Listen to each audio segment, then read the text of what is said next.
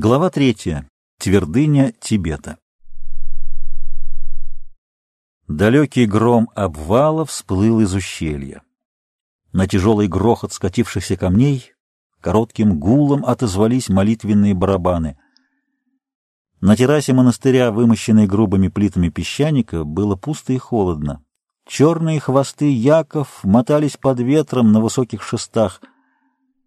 Монастырь Чортанзон — прилепился к вершине горы, как гнездо сказочной птицы. Но гора эта, надменно и недосягаемо поднявшаяся над мокрой и сумрачной глубиной долины, была лишь ничтожным холмиком, затерявшимся между подлинными владыками Каракарума, исполинским полукольцом, охватившими долину реки Нубра с северо-запада, как ряд закрывающих небо каменных уступов. Над ними возвышался гигант Каракарума, не меньше, чем в 25 тысяч футов вышины. Его ледниковое ожерелье и снежная корона отсюда не были даже видны. Слишком низок был уровень горы, стоявший вплотную к этому царю Гималайских гор. Зато на западе, прямо перед монастырем, отделенный глубокой пропастью, в которой тонуло его необъятное основание, высился во всем своем великолепии Хатхабхоти. В прозрачном воздухе высокогорья глаза различали каждый выступ на обнаженном склоне чугунного цвета.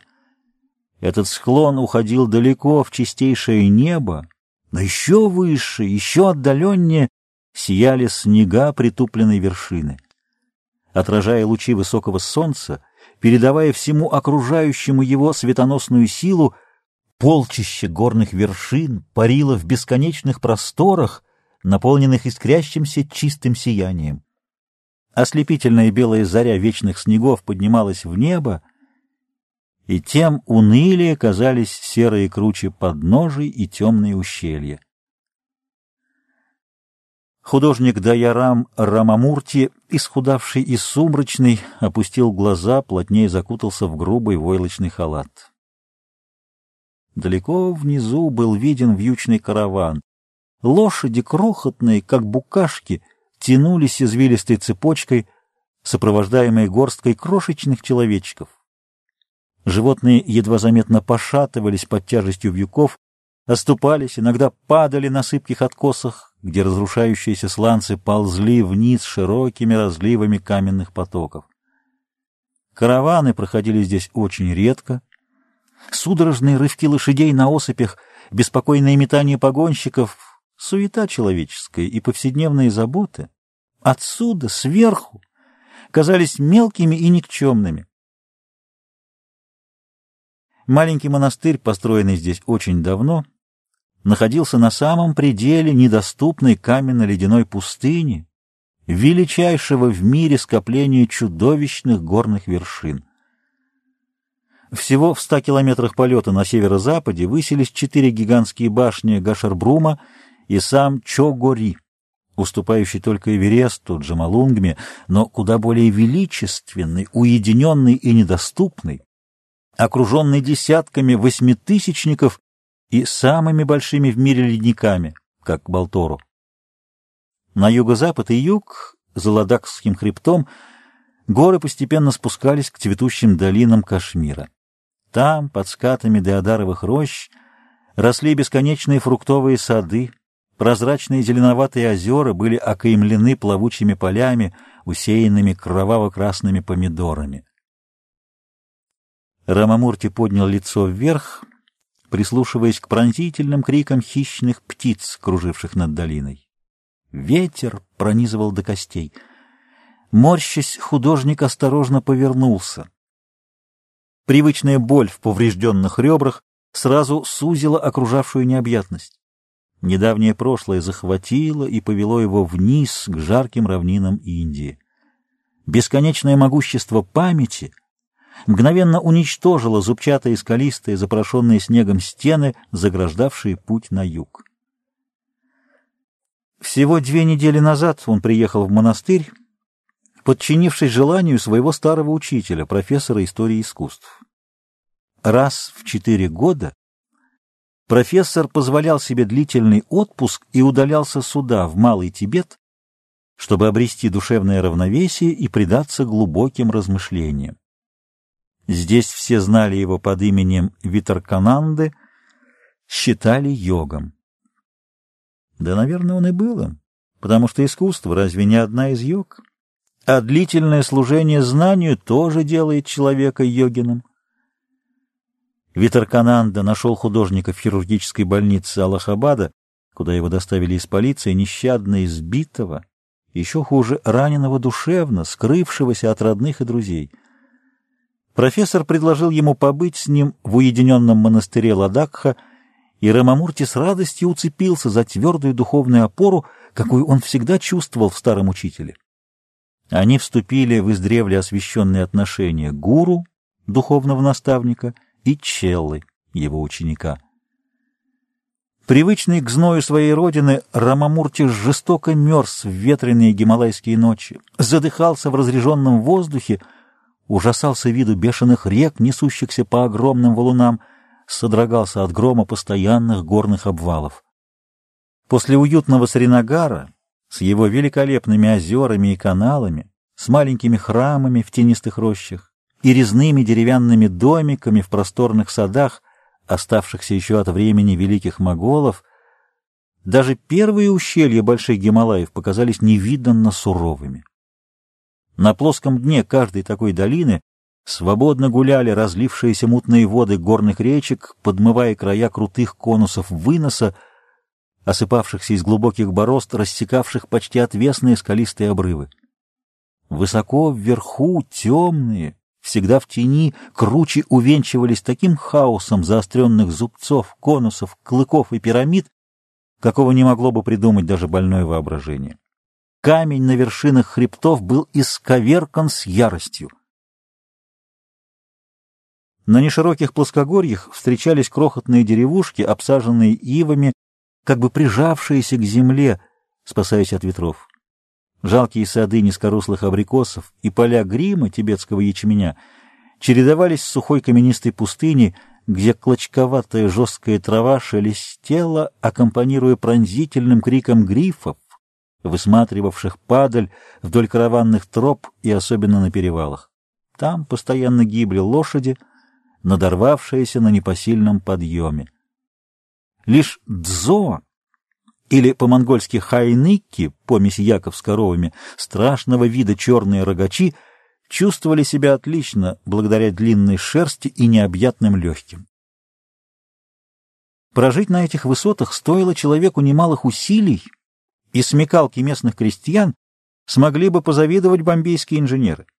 С помощью нехитрых инструментов крестьяне перебрасывали через бурные реки мосты, сделанные из ивовой коры, пеньковых веревок, кожаных ремней или каменных плит с покрытием из кривых стволов. Сколько труда и изобретательности надо было затратить, чтобы огородить сад или обнести дерево прочной дамбой, удержать тонкий слой почвы на крутых склонах, соорудить на месте свою мельницу, потому что перевозки здесь требуют колоссальных усилий. Холодная суровость гор подбодряла людей не ограничиваясь своими бытовыми постройками и бросая вызов каменной пустыне, человек повсюду воздвигал монастыри, кумирни, чертен, устанавливал мачты со знаменами и хвостами яков, а то и просто лоскутками, также гордо реющими на ветру, громоздил кучи камней, круглые обо и продолговатые манивалли на каждом перевале и у каждого жилья. Вдоль больших караванных троп мани-валле обкладывались кусками гранита или песчаника, на которых тщательно высеченные тибетские буквы повторяли одну и ту же священную формулу «Ом мани падмахум». Сотни таких камней, нередко с буквами, раскрашенными яркими, уставными цветами, белым, синим, красным, желтым, создавали незабываемую картину — и у художника дух захватывало от гордости за человека, неукротимо, везде и под любым предлогом стремящегося утвердить себя с помощью искусства. Камни, крупные и мелкие, серые, коричневые, красные, отражались в первозданно чистой воде маленьких холодных озер. Хаос обтертых глыб загромождал русло мелких речек, которые замерзали ночью, и только к середине дня возобновляли свой бег с неизбежностью судьбы, устремляясь вниз, к Инду и в нем к океану, как к прообразу нирваны, исчезновения всех тягот и тревог жизни. Постепенно Рамамурти акклиматизировался на Каракарумских высотах и тогда начал постигать возвышающую душу и отдаляющую от мира красоту Хималайи, царство вечных снегов. Ему казалось, что сердце налилось холодной жидкостью, стало прозрачным и твердым, как хрустальная чаша. Между его прошлой жизнью все краски и впечатления, которые он любил, так как только может любить художник, и этим миром неизменной ясности и холодных красок не было связи. Недоступные сверкающие вершины были полны грозного покоя. Художник делался частицей огромного мира вечных снегов, и все его переживания становились как бы космически большими и ясными. Теряли свое значение тайные и неясные движения души, они становились простыми переливами света и теней, красок и отблесков, отраженными, отброшенными, непринятыми в себя, подобно солнечным лучам на белых коронах гор. Мир, из которого он пришел, царство цветущих знойных равнин, напоенных влажностью, пропитанных цветением и разложением буйной растительности, был гораздо разнообразнее и в то же время мельче. Но зато бесконечное множество людей во всем неисчерпаемом богатстве их облика и стремлений продолжало притягивать Дайорама туда, вниз, куда неудержимо пробирались на равнины Индии горные речки через все бесчисленные заграждения. Рамамурти инстинктивно чувствовал, что небесное очарование Гималаев не по силам ему, как человеку и художнику. Та завеса, что отделяет зримую жизнь от обобщения искусства, здесь была совсем тонкой. Но взгляд сквозь нее уводил в такие дали мира, которые были доступны лишь мудрецу, Видваттапурна, но не ему. Великий друг Индии, русский художник Николай Рерих, тот смог осилить и передать, вместить в себя этот взлет тяжких масс самой Матери Земли в небо, навстречу потокам солнца днем или огням далеких звезд ночью. Все мечты и радости Рамамурти были всегда в живом, в красоте движения форм природы. Древний творческий гений индийского народа, составивший бессмертную славу страны на протяжении более двух тысячелетий, переживший культуру Крита и Эллады, во все века черпал свои силы в неистощимом богатстве чувств человека находившегося в теснейшей связи, единстве с природой. Из земли и солнца, подобно буйной растительности тропиков, вливались в людей созидательные силы, требовавшие выхода в искусстве. Скульптура и архитектура Древней Индии так и не была превзойдена ни одной страной мира. Живопись та яростно уничтожалась мусульманскими завоевателями. При взгляде на тысячелетние фрески Аджанты, по-прежнему очаровывающие весь мир, можно представить, какие сокровища живописи были утрачены в трудном историческом пути Индии. Но странным образом в расцвете национальной культуры, начавшемся после освобождения Индии от английского владычества, именно живопись заняла первое место в то время как скульптура пошла путями рабского подражания или древности, или безобразному отрицанию искусства, родившемуся в западных странах, одичавших в гонке технических усовершенствований и создании массы вещей, поработивших ум и сознание человека. Дайарам Рамамурти сделался скульптором, еще и потому, что с юности был поражен наглым опорочиванием идей и воплощений индийской скульптуры некоторыми западными исследователями. Они считали скульптуру Древней Индии отталкивающим порнографическим искусством, не понимая философских идей, скрытых в длинной цепи преемственности образов и форм. Но и эти идеи англичанин Ситвелл в книге «Спасение со мной» назвал порочными, искажающими, конечно, не индийский, а европейский, христианский идеал человека в соответствии с религиозными тенденциями белых просветителей, так и не понявших своего ничтожества перед могучим опытом тысячелетнего познания.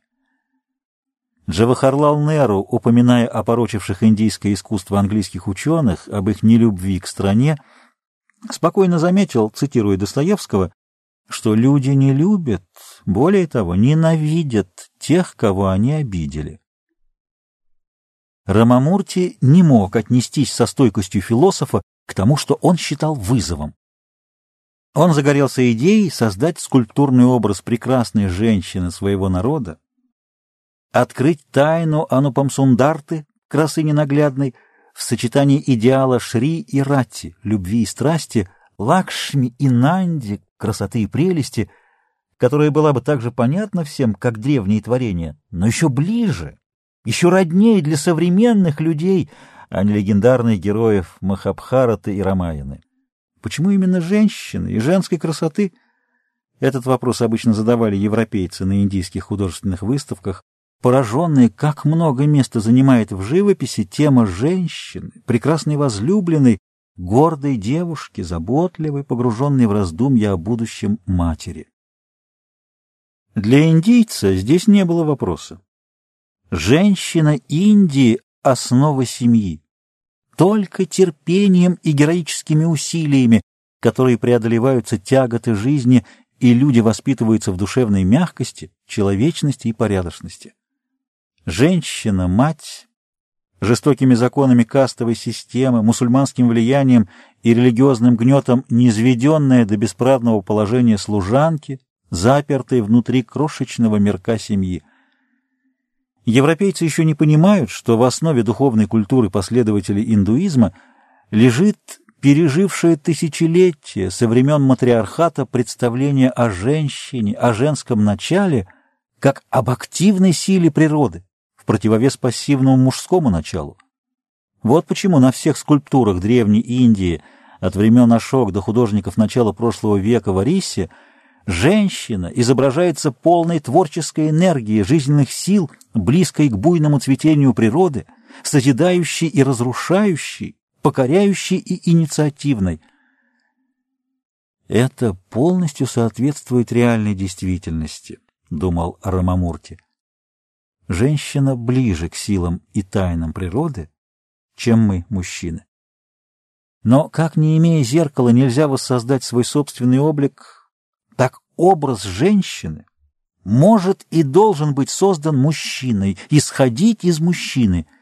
И почему бы мне не стать этим наследником великих мастеров Мадхуры, Эллоры, Карлик, Хаджураху и Канарака? Художник вспоминал свои горделивые мечты — недобро усмехаясь.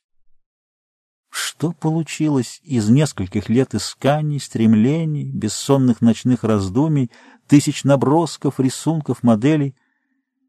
Ему уже тридцать лет, и вот он здесь, выбитый из жизни, жестоко оскорбленный, униженный физически.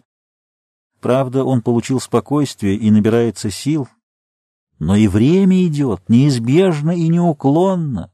Неспешное время Древней Азии, давно уверившийся в тщете попыток человека сделать больше того, что ему положено судьбой, записано в книге Аллаха для мусульманина, предопределено кармой прошлой жизни для индийца. Быстрые легкие шаги прозвучали на плитах террасы, появилась знакомая фигура учителя в круглой войлочной шляпе в небрежно накинутом плаще.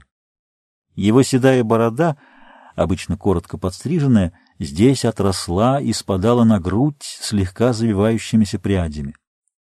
Позади, в некотором отдалении, шествовали шесть лам в желтых халатах, красных шапках и капюшонах сакьяпы, старых, секты, преобладающей в Малом Тибете. Рамамурти встал и приблизился, склонив голову. Пришедший повернулся к молодому человеку, и взгляд его, внешне строгий и пристальный, из-под гордо изломанных черных бровей, засветился неожиданным теплом.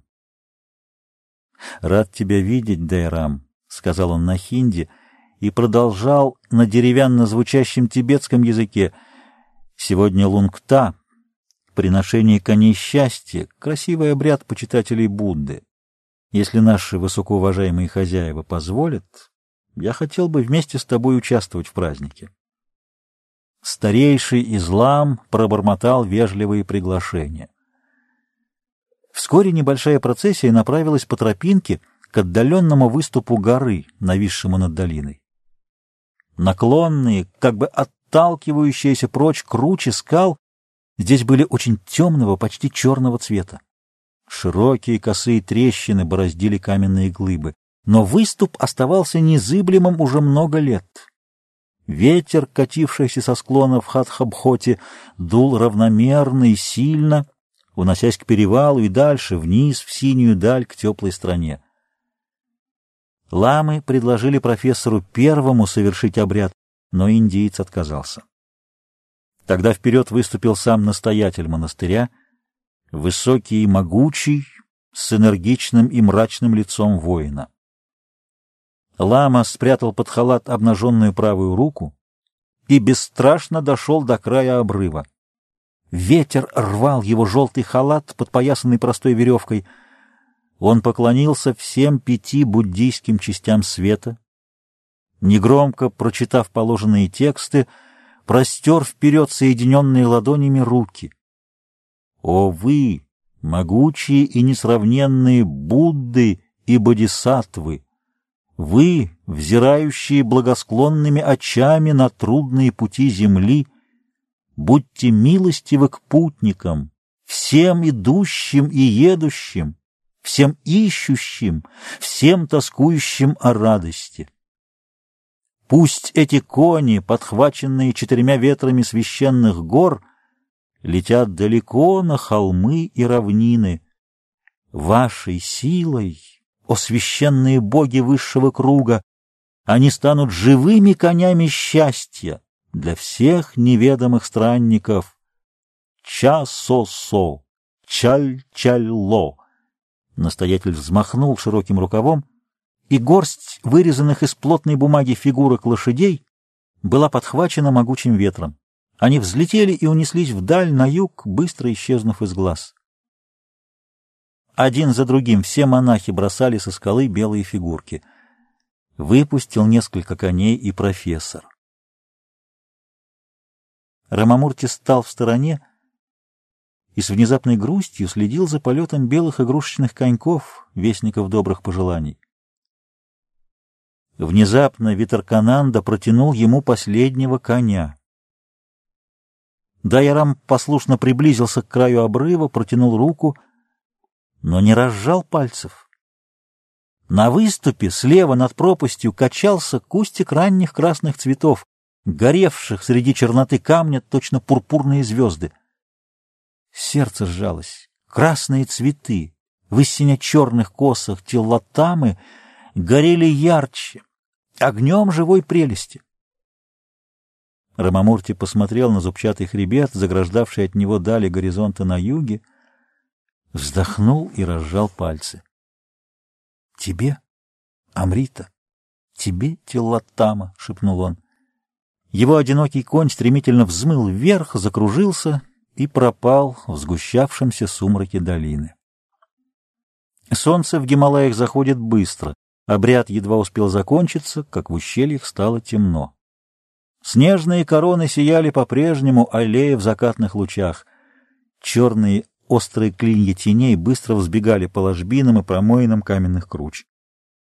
Голубая дымка подножий густела, поднималась все выше, как пары таинственного зарева, готовившегося в земных недрах. Следом за ней ползла черная мгла, уже затопившая глубокие ущелья. Незаметно стих ветер, и воздух пронизало странное сумеречное сияние, изменившее все цвета. Красные сланцы стали черными, серые горные откосы голубовато-серебряными, а желтые одеяния лам приняли шелковистый малахитово-зеленый оттенок. Местность изменилась и наполнилась покоем. Потом сияние воздуха угасло, краски умерли, Чугунно-серый цвет без теней и переходов покрыл всю землю. Только лиловато-красное небо, зеленее, становилось все более темным, звезды вспыхивали одна за другой, и черные стены ночи смыкались над головами путников. Ламы ушли вперед. Витеркананда и Даяром медленно ступали по перекатывающемуся под ногами щебню тропинке. Там, где тропа, поворачивая к монастырю, выходила на столообразный уступ, профессор остановился и показал в сторону Хатхабхоти. Снежные вершины оторвались от своих почерневших оснований, залитые неизвестно откуда исходившим красновато-золотым светом, они еще более отдалились от темного мира низких ущелий, перевалов и человеческих жилищ. Невозможно прекрасная гора, беспощадная, сверкающая, неожиданная, немилосердно крутая, вонзенная в глубину неба. Вот для чего я провожу время от времени свой отпуск в Гималаях, — тихо сказал Витракананда. Такова, наверное, Шамбала, прекрасная страна Ригденджапу, — воскликнул Даяром, — греза буддистов. А может быть, это она и есть? Профессор улыбнулся. Монахов нет с нами, и я не огорчу никого. Даже в самом названии Шамбала не подразумевается никакая страна. Шамба или Чамба — одно из главных воплощений Будды. Ла — перевал. Значит, эта мнимая страна — перевал Будды. Иными словами, восхождение, совершенствование, настолько высокое, что достигший его более не возвращается в круговорот рождений и смертей, не спускается в нижний мир.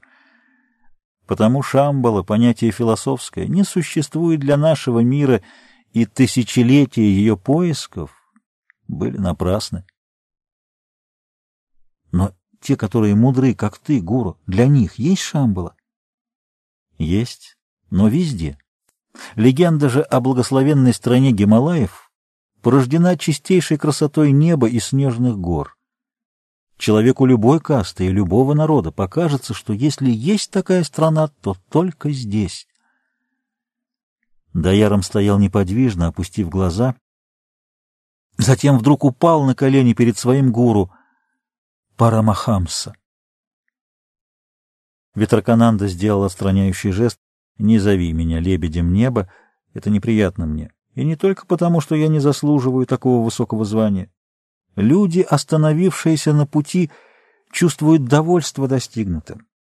Тогда неизбежно родится ощущение, что ты выше других, а оно ведет к жажде поклонения. Идущий же должен всегда видеть себя со стороны, взвешивать, понимать все ничтожество достигнутого, всю необъятность мира и прошедших времен. Из этого возникает не детская застенчивость, а неизбежная скромность. Даяром хотел что-то сказать, но профессор продолжал. «Ты не должен возвеличивать меня еще потому, что возвышение одного неотвратимо рождает принижение другого. А принижение, особенно добровольное, еще опаснее. Оно рождает привычку быть руководимым, снимает ответственность за свои поступки, за свой путь. Тогда в расплату за облегчение жизни прекращается воспитание души, ее совершенствование. Путь есть путь, и никто не может его избежать, если не хочет стоять на месте. Только путь можно удлинить или укоротить. Но короткий, наверное, труднее, как в горах, — тихо заметил художник. Это верно понято тобой. Странно, как мало людей знают, что всюду, всегда и везде есть две стороны, что где сила, там слабость, где слабость — сила, радость, горе, легкость, трудность и так без конца. Нам, индийцам, тем более должно быть стыдно, потому что наши философы открыли эти неизбежные и всепроникающие законы мироздания примерно на полтора тысячелетия раньше других народов. все так глубоко запрятано в сложности религиозных обрядов и туманных определений, что эта мудрость стала доступной лишь немногим, — добавил Рамамурти. Ветрокананда пожал плечами и пошел своей легкой походкой, совершенно не задевая камней на дорожке. Даяром следовал за ним, оступаясь, запинаясь и осторожно нащупывая тропинку в темноте. Узенький серп новой луны давно скрылся за горами. Ночная тьма здесь не была бархатной чернотой ночи юга. От бесчисленного множества ярких звезд, разноцветных и немигающих, небо отсвечивало зеленым. Акашганга, небесный путь, пролег в высоте, и звездный свет изливался из черно-зеленой глубины, позволяя видеть скалы и рытвины. Высокие стены монастыря казались железными. Ни одного огонька не светилось в стенах этой твердыни, вознесенной на вершину горы. Ветрокананда пошел медленней. — Ты не можешь забыть ее, Даяром? — внезапно спросил он, и художник вздрогнул от неожиданности. — Не могу, Гуру, и никогда не забуду. Я полюбил ее, но этого еще мало. Она воплощение всех моих дум, мечтаний, представлений о красоте. Тогда вернись назад, найди ее. Мне кажется, ты выздоровел, физически, по крайней мере. Душевные раны, конечно, еще не зажили и не так скоро залечатся. Над Аяром пахнуло добрым участием и ласковой внимательностью. Прости, Гуру, если слова мои будут долги и мысли путаны. Мне тридцать лет. Одиннадцать лет я ищу не только идеала прекрасного, но и понимание, почему он прекрасен. Что такое всем понятная, захватывающая красота женщины? Я должен передать ее людям. Только красота может поддержать нас в жизни, утешить в усталости и неудачах, смягчить жестокость познания и победы. Вот почему будет служением — может быть, даже подвигом создания для моего народа образа Анупамсундарты. А я не смог осилить то громадное вдохновение и напряжение душевных сил, которое требуется для такого дела. Не смог жалкий и самонадеянный резчик по камню уподобиться истинным создателям прекрасного художникам древности. Я выполнял древние обряды образного сосредоточения, церемонии очищения, чтобы пройти весь путь, предписанный художнику. Я размышлял о пустоте Суньята, чтобы воображением черной пропасти разрушить все пять миражей самосознания. Но и после дхьяна-мантры, мольбы о явлении образа, мне так и не явилась модель красоты ненаглядной.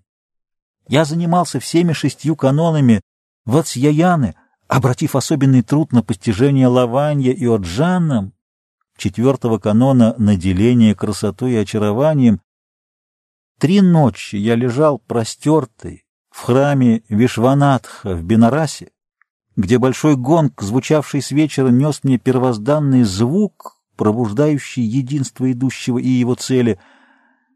Даером запнулся. Слово «вишванатха» пробудило в нем воспоминания о другом храме того же божества. Встреча в том храме стала началом его теперешнего падения. «Задача твоя нелегка, Даяром», — ответил Витаркананда, — «очень нелегка, потому что скульптура — главный стержень искусства Индии на протяжении тысяч лет — и тема женщины тоже главный мотив искусства нашей страны. Вступать в соревнования с уже достигнутыми вершинами почти невозможно. Нельзя повторить пережитого много веков назад. Это будет копия.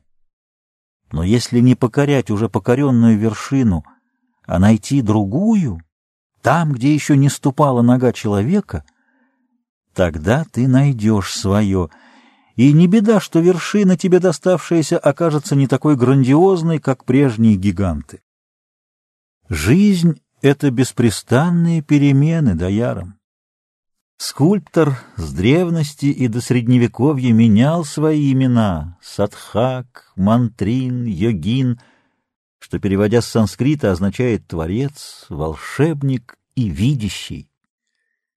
Первые создатели художественных образов считались, следовательно, полностью творцами. Потом они стали волшебным, недоступным для нехудожников путем превращать обыденное в красоту, и еще позднее люди поняли, что они ничего не творят и не превращают, а просто видят. Может быть, я огорчу тебя, но я глубоко убежден, что ничего совершеннее природы в красоте создано быть не может. Она, создавая совершенство, отбирала миллионы лет — а художник, даже взявший труд предшественников, один миг в сравнении с историей мира. Однако, будучи микрокосмом, отражающим в себе Вселенную, он может выбрать из шакти бесконечности форм любые ему нужные. Искажать же их, фокусничая наподобие западных глупцов, плутовство или безумие. Вспомни место из Махабхараты, где говорится о появлении мужеством добытой урваши, в нем, как в зеркале, отражено представление о цели и смысле живописи в древности. Я не помню. Следовало бы знать. Вкратце перескажу. Нарайян, высшее существо, был занят размышлением, когда небесные танцовщицы Апсары в своей неуемной веселости и задоре пытались совратить его кокетством и лестью. Бог придумал способ излечить девушек от суетности. Взяв сок древа мангу и используя его как краску, написал портрет воображаемой нимфы, нежной и большеглазой, высокогрудой и широкобедрой, с телом, исполненным таким изяществом, что ни богиня, ни женщина не могли сравниться с ней во всех трех мирах. Апсары, увидев Урваши, были пристыжены и тихо удалились. А картина, в которую божественное искусство влило золотое дыхание жизни, стала живым идеалом женской красоты. Это относится ко времени, когда люди еще не осознали собственную красоту и не научились ее видеть. Так и теперь некоторые народности, стоящие на низкой ступени развития культуры, как в Африке или Южной Америке, и привыкшие ходить почти обнаженными, портят свои прекрасные тела нелепейшей татуировкой, навешивают чудовищные ожерелья, а иногда и просто уродуют лицо, подпиливая зубы, вытягивая губы и уши. Даже у нас в Индии прокалывают себе ноздрю — и искажают нежные черты грубой розеткой или серьгой, болтающейся до губы. Видишь, даже у нас. Хотя я склонен думать, что этот обычай более поздний, а не пережиток древности. Там, где индийская культура сохранилась в чистом виде, этого нет. Взять хотя бы далекие острова Индонезии. Там, на Бали, культура наша, а не мусульманская. Там до сих пор еще в деревнях люди ходят полуобнаженными, добавляя к чистой красоте своих тел лишь серьги, а наша Индия вся закуталась после мусульманского завоевания, принесшего нам и сати, и затворничество женщин, и уничтожение изображений, лишившего нас тысяч храмов, почти всей живописи прежних времен. Но разве сати — это мусульманский обычай? Никогда не подозревал. Не обычай, а последствия мусульманского завоевания. Но мы уклоняемся от цели нашей беседы и теряем путь. Если древние мастера, воображая идеал, творили то, что не видели, а люди средних веков, не находя идеала, усовершенствовали то, что видели, то более поздние художники видели, но не могли создать. Почему, гуру? Творцы древних образов старались создать обобщенный образ, возводя красоту в принцип, мечтая о воплощении всего прекрасного в мире. Так фрески Аджанты, подобно Урваше, стали надолго идеалом. Неужели модели, служившие буддийским художникам, были совершенно идеальны? Чувственные и нежные, избалованные и надменные придворные женщины — могуществом мантринов того времени были превращены в богинь, но не как отдельные индивидуальности. В эпоху общего снижения мастерства, после многочисленных войн, наши скульпторы повернули назад. не в силах создать произведений могучей красоты, соответствовавших духу времени, они копировали прошлое, а недостаток творческой мощи заменяли украшениями. Под покровом прихотливо вырезанных диадем, ожерелий, поясов, подвесок и причудливых причесок исчезает строгая и чистая красота тела, доведенная в изваяниях к шестому веку до высокого совершенства. В общем, тогда скульптор поступал подобно дикарю, украшающему свое тело блестящей проволокой. А теперь? Теперь мы страдаем от последствий английского владычества. Оно принесло нам западную науку и технику, но вместе с тем отравило и западным отношением к жизни и искусству. Я считаю его ядом. Уметь видеть но не пытаться сложить из виденного целое, превратить в реальность, заставить поверить в него силой труда и таланта.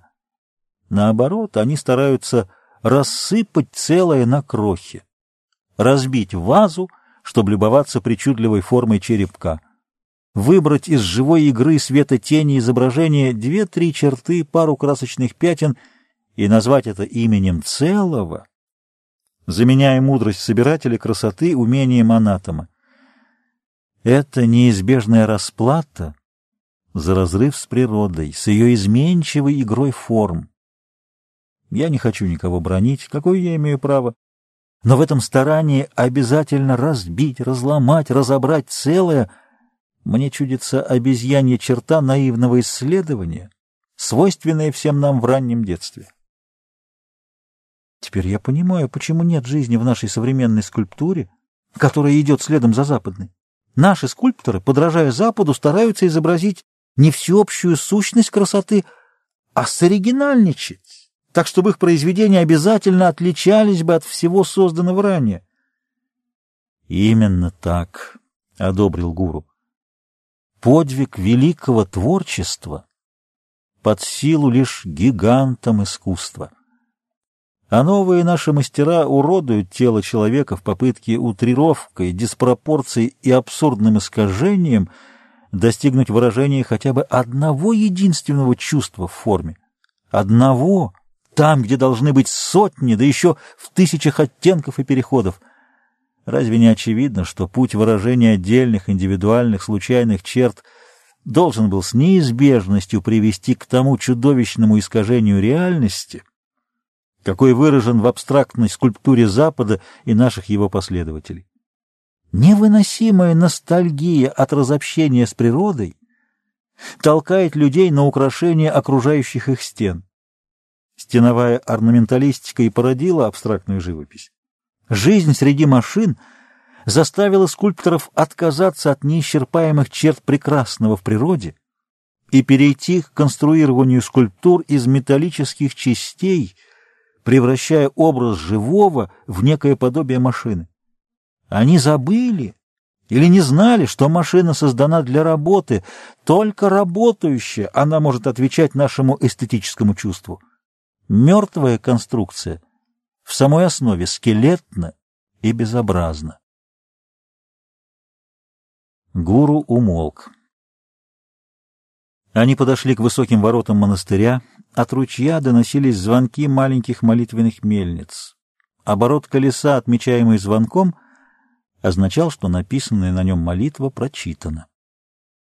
Протяжные низкие звуки радонгов, очень длинных труб, послышались из верхнего храма. В том же печальном и замедленном ритме отозвались большие и малые барабаны. Тревожные их удары — чередовались с пронизывающими высокими нотами хора духовых инструментов и с редкими звенящими ударами литавр. Даярому сначала музыка показалась нестройной и грубой. Постепенно ухо привыкло и улавливало главную тему странного оркестра, приветливую и успокаивающую, как бы встающую преградой на пути людских горестей и забот. Шла ночная служба. Витеркананда и Даяром поднялись на третий уступ, где были расположены кельи монахов. Здесь жил и художник, а профессор занимал светлый верх небольшой кумирни, еще на одну ступень выше. Даяром направился к проходу вдоль стены, где выстроились рядами крошечные клетушки. Как не тесно было в монастыре, завет буддийских вероучителей выполнялся строго, без уединения, человеку недоступно никакое совершенствование. Ночлег и раздумья каждого должны свято охраняться в тиши отдельного помещения. Единственный фонарь качался над террасой. Крупинки сухого снега проносились в слабом свете. Художник обернулся. Ветеркананда ступил на крутую лестницу, огибавшую черное зияние храмового входа, откуда тянуло резким запахом ароматных трав, курений и молитвенного сыра. «Гуру, так неужели я был слишком самонадеян? По-твоему, я не смогу создать настоящее произведение искусства Анупам Сундарту Парамрате?» Я этого не сказал, сын мой. Я говорил о великих трудностях, стоящих на пути к задаче, если ты хочешь уловить образ современности на уровне мастеров древности. Но и те ведь были люди, и видели даже не так уж много. Нам сейчас доступны сокровища искусства всего мира, не только всей Индии. И так много воскресло из небытия, извлеченное трудами археологов. Зато у древних было другое, очень важное в пути искусства — время. Время даярам, вся неимоверная глубина многолетних раздумий, после того, как изучены все 64 искусства и приобретено умение расщепить волосок на 32 части по древней поговорке. И это не пустые слова. Ты знаешь, что такое музыка и танец для каждого индийца?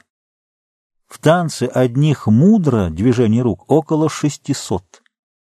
Мы сумели простой ритм барабанных звучаний обогатить сотни оттенков, двойственных, как наши ноты, и как все в природе. В скульптуре и архитектуре разработаны такие тончайшие каноны, будто сотканы узоры из лунных лучей и расчислены все переливы света в пене, качающейся на волнах в полуденный час. Накопленное нами богатство слишком оттяготило нас.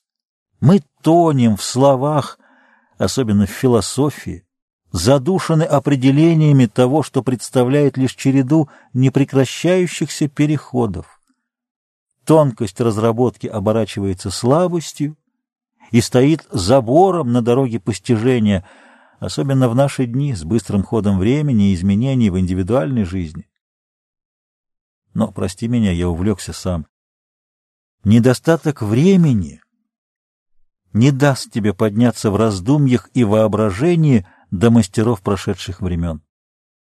Следовательно, ты нуждаешься в помощи. Эту помощь даст тебе модель, если ты найдешь ее. Рамамурти подбежал к гуру. Я нашел ее, учитель, но я полюбил ее. Это могло бы быть счастьем, я говорю не о житейской радости, а о совместном искании анупамсундарты, то есть от счастья художника. Я знаю, что у тебя произошла беда. Простертой рукой Витеркананда остановил Даярома, пытавшегося ему ответить. Теперь уже поздно. А завтра я думаю, что тебе следует рассказать мне все. Я подумаю, чем помочь тебе какой колеснице следовать, применяя терминологию наших добрых хозяев. Благодарю тебя, гуру. Профессор исчез за поворотом лестницы, а Рамамурти ощупью добрался до своей кельи, сохранявшей запах несвежего масла, веками впитывавшийся в каменные стены и земляной пол. За крохотным оконцем без рамы шумел холодный ветер. Даяром знал, что в левом углу на низком столике ему оставлен обычный ужин, горсть муки из поджаренного ячменя, дзамба и завернутый в тряпье чайник со смесью зеленого чая, молока, масла и соли. Он, находивший вначале это питье отвратительным, теперь так привык, что не представлял, как он раньше обходился без него.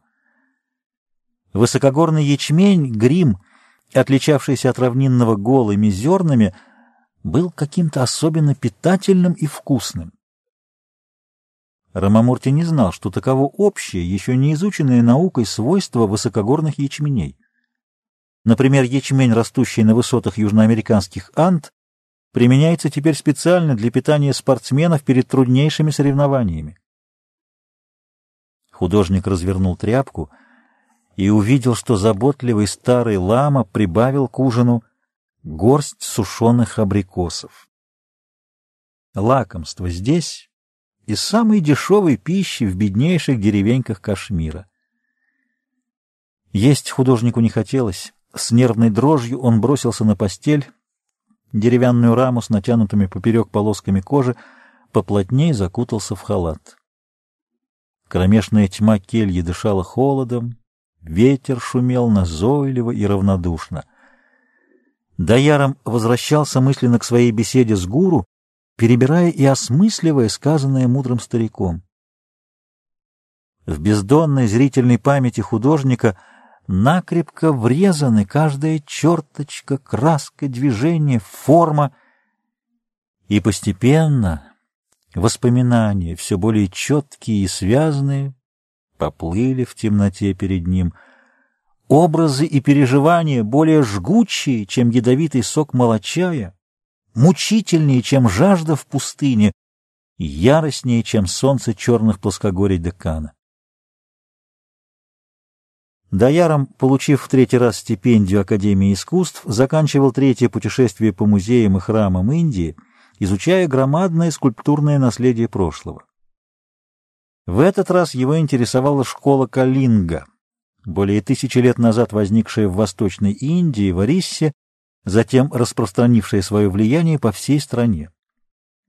Рамамурти посетил храм Сурья, Солнца, в Канараке, оставшийся недостроенным с XIII века, величайший монумент зодчества и скульптуры, когда-либо построенный в Индии поставленный на высокий постамент с изваяниями двенадцати пар трехметровых колес повозки солнца, окруженный гигантскими изваяниями слонов и лошадей, храм поднялся в слепящее жаркое небо своей кубической громадой, увенчанной пирамидальной высокой кровлей.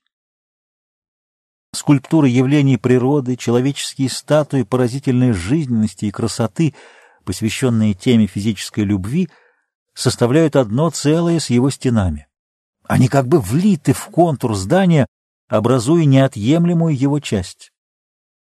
В храмах Южной Индии, Мадуре, Танжоре, Мадрасе гигантские надвратные пилоны покрыты тысячами скульптур. Это удивительное соединение колоссального труда с не менее гигантским замыслом, столь же захватывающий, как и пещерные храмы Эллоры — но скульптуры южноиндийских храмов несравнимы с арисскими. Величие Канаракского храма, фантазия художников и величайшее мастерство выполнения гармонически слиты в одно целое, хотя храм не был закончен. И все же Даяром стремился в Винхья-Прадеш на реку Кен, Хаджураху, где урисский стиль на три столетия раньше, чем в Канараке, развился в особенно чистые, изящные, отточенно красивые скульптуры и постройки.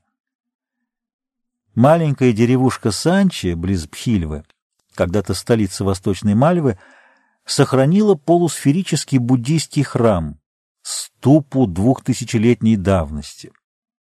Храм 64 йогиней в Бхиракхате, Бхархут, Геараспур — на юго-запад от Кхаджураху. Все это посетил Даяром, прежде чем пересек мутную речку Худар и подъехал на дряхлой машине к широкой пыльной лесостепной равнине, где расположились тридцать храмов Кхаджураху, построенных во времена могучих царей Чанделла. Необъяснимое волнение охватило художника при виде высоких сикхар, башен над святилищами, собравшихся группами на фоне голубых столообразных гор в запыленном мареве горячего воздуха, плававшего над серой равниной. Храмы разных вер индуизма, шиваистские, вишнуистские, джайнские, стояли на высоких кирпичных платформах, то совсем рядом друг с другом, то разделенные зарослями кустарника и низкими деревьями. Пирамидальный храм Кандарья Махадева, устремленный в небо ракетой, казался невероятно высоким. Хотя поднимал венец своей разрезной башни Сикхары на высоту всего 40 метров. Глубоко врезанный геометрический узор на Сикхаре под слепящим солнцем создавал впечатление движущейся, клубящейся массы черных и белых изломов. Светло-желтый солнечный песчаник, слагающий стены храма, остался нетронутым в углублениях и нишах, а все выступы почернели от прошедших десяти веков. Разница цвета камня не портила, а подчеркивала скульптурность здания. Три пояса скульптурных фигур около метра высотой были высечены на вертикальных выступах или столбах, трех широких и двух узких, с каждой стороны фасада между балконами. Каждый пояс фигур разделялся горизонтальными выступами, спасавшими камень от непогоды. Каждая скульптура, высеченная в высоком рельефе, была замечательным произведением искусства. Персонажи божественных легенд, воины, мифические существа. Даяром не спеша обходил храм за храмом, делая заметки, составляя план будущих зарисовок, продолжительных созерцаний и размышлений. Солнце уже садилось на пыльной равнине, когда Даяром направился в самый северо-восточный угол ограды западной группы храмов, пересек старую дорогу из деревни в Лайлуан и подошел к храму Вишванатха, чья высокая в шесть метров от Хицхана платформа выходила прямо к автомобильной дороге в Раджанагар. Этому древнему святилищу, построенному в 1002 году великим царем Дхангой, было суждено сыграть такую большую роль в жизни Даярома. Вишванатха отличался особенно тонкой отделкой. Его сикхара, увенчанная сосудом амрита, поднималась, как гласил краткий путеводитель, на высоту 39 метров. Как бы разрезанная на ребристые продольные полосы, башня стремительно уходила в жаркое голубое небо. Балконы выступали более резко и остро, чем в храмах Махадева и Кали. На верхушках их толстых колонн виднелись головы и плечи лежачих богатырей-атлантов. Вертикальные столбы между балконами выступали углом. Изваянные на них фигуры стояли обращенные в две стороны, а не полукругом, как в Кандарье Махадева. С первого же взгляда зрителя поражали десять слонов стоявших на нависающей крыше самой видной части храма. Слоны были совершенно не тронуты временем, будто только вчера поставили их неведомые строители. Здесь были наиболее прекрасные и выразительные небесные красавицы Апсары или Сурусундари. Художник особенного дарования, сочетавший удивительную жизненность с божественной красотой, сделал эти статуи — и работал он только в Вишванатхе. Считаясь поврежденными временем и, главное, человеческим варварством, в трех поясах насчитывали 602 статуи, несколько меньших размеров, чем в Кандарье Махадева. В противовес угловатой отделке поверхности здания скульптуры Вишванатха изгибались в самых закругленных, тщательно продуманных позах. Художники продолжили классическую линию Индии — трактовавшую женщину как героиню, но не пытавшуюся сравниться с мужчинами в их доблести и их достоинствах, что составляет обычную ошибку трактовки героини на Западе. Нет, эти изваяния представляли собой героических женщин по своей женской линии бытия. Гордое достоинство и снисходительная нежность, пламенная, все отдающая страсть и отважная стойкость все гармонически сочеталось в статуях, призванных показать народу идеал женщин Индии, помочь им, бывшим и будущим, понять свою прелесть и цели своей жизни. Десять веков простояли эти солнечные изваяния перед взорами множества поколений, и еще бесконечно долгие годы они будут изумлять тех, которые еще придут, волнуя и возвышая их великолепной красотой человека. На консолях внутри святилища некогда были восемь статуй Апсар, из которых уцелела только одна. Эта Сура Сундари глубоко потрясла молодого художника. Небесная танцовщица была изваяна на узкой пилястре разделявшей две ниши, заполненные скульптурами сардул. Сардулы — мифические животные, похожие на рогатых львов, считались символом шакти, активной силы природы. Против них сражались люди, изображенные под лапами зверей, ухватившимися за их хвосты. Другие, меньшие человеческие фигурки, ехали на спинах сардул, выражая умение человека покорять силы стихии. Как утешение в суровой борьбе, как обещание радости, обнаженная Сурасундари, украшенная лишь пояском, браслетом и ожерельем, реяла между чудовищами. Склонив голову, Апсара оглядывалась через плечо, повторяя позу правого зверя, но в немыслимом извороте по вертикальной оси тела. Скульптура была повреждена, ноги ниже колен совсем отбиты, и, несмотря на это, Даяром не мог оторвать взгляда от изваяния, созданного будто не долотом скульптора, а самой матерью природой. И дневной свет, и без того скудный в темном святилище, быстро угасал. Рамамурти наконец нашел в себе решимость уйти. На прощание он осветил карманным фонариком статую с правой стороны. Солнечная красавица посмотрела на него через плечо, как живая, маняще и уверенно, а свет фонаря в его дрожащей от волнения руке игрой теней придал странную жизнь ее блестящему телу. Художник стоял, думая о легендарных апсарах с солнечной кровью, которые иногда становились возлюбленными смертных мужчин в знак высшей награды за их доблести. Каменное воплощение такой апсары было перед ним, уже тысячу лет стоявшее в полутьме храма. Искать больше было нечего. Самое лучшее, что создало древнее искусство его страны, находилось тут, на расстоянии вытянутой руки.